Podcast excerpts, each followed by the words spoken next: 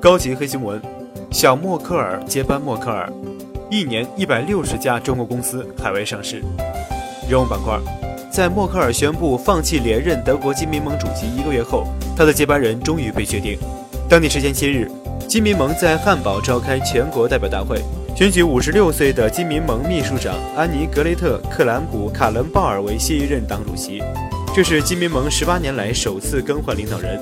由于金民盟是德国联邦议院第一大党，新的党主席有较大概率成为德国未来总理。克兰普·卡伦鲍尔从边境小州开启政治生涯，耕耘地方政务三十余年。他以低调务实著称，行事风格与默克尔相近，媒体常称他为“小默克尔”。许多党内人士认为，克兰普·卡伦鲍尔会在较大程度上延续德国目前的政策。保证默克尔这一总理任期的平稳结束，他也许是未来十年能够让德国社会保持团结的人选。新民盟党代表尤塔卡达斯评价：如此看来，这其实也是默克尔的胜利。数据板块，一百六十家。过去二十年，中国经济里最有活力的新公司，大部分都赶在今年上市了。据媒体统计。仅今年前十一个月，就有一百六十家中国公司海外上市，共募资两千四百六十八亿元。A 股又一次完全错过一整代新兴公司，两千两百万美元。福布斯杂志于三号公布二零一八海外视频网站收入最高的博主榜单，因直播玩具开箱视频而出名的七岁男孩赖安独占鳌头，年收入高达两千两百万美元。一百六十七个。世界实时排名的护照指数近日发布，数据显示，阿联酋护照全球含金量最高，可以畅行一百六十七个国家，其中一百一十三个国家免签，五十四个国家落地签。排在阿联酋之后的是新加坡和德国，一点三二亿人。联合国人道主义事务协调厅十二月四日发布的一份报告称，预计二零一九年将有四十二个国家的近一点三二亿人深陷人道主义危机。这意味着全球大约每七十人中就有一人需要人道主义救援。十七个，过去几十年来，中国一直是欧美最关注、提及最多的经济体。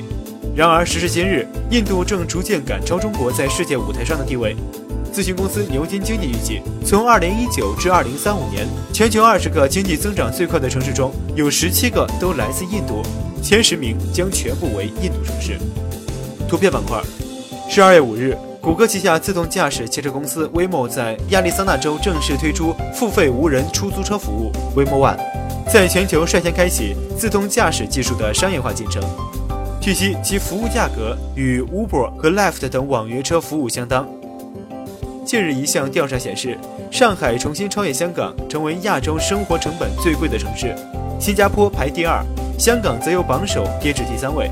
该项调查追踪亚洲十一个城市共二十二项商品价格，发现以美元计价，二零一八年亚洲城市高端生活成本按年升百分之二点九一，创八年来最大升幅。十二月三日，太空探索技术公司发射猎鹰九型火箭，将六十四颗微型卫星送入太空，创下美国单次火箭发射运载卫星新纪录。此外，火箭还携带有一百人的骨灰，让这些逝者实现升天。推出这项业务的公司起名也充满了艺术，极乐太空。声音板块，法国总理菲利普，没有任何一条税值得将国家的团结置于危险当中。双线资本公司创始人冈拉克，债券市场完全不相信美联储在二零一九年前加息的计划。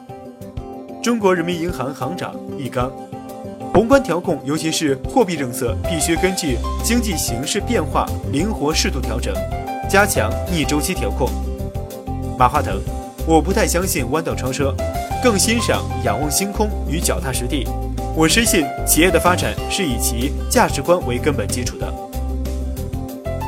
视频板块，美国东部时间十二月五日上午十时，乔治·赫伯特·沃克布什的葬礼在华盛顿的国家大教堂举行，美国四位在任的前世总统和现任总统均到场参加。美国前总统小布什在国葬现场致辞时，数度哽咽，直言自己的父亲老布什是个老顽童，八九十岁了还喜欢开快船、跳伞，生病时让老友偷偷把福加特带进病房，全场在欢笑中抹着眼泪。小布什还提到了与父亲最后的对话：“我爱你，爸爸。我有一位出色的父亲，我也爱你。”在下台时，他走进父亲的灵柩，轻轻地拍了一拍。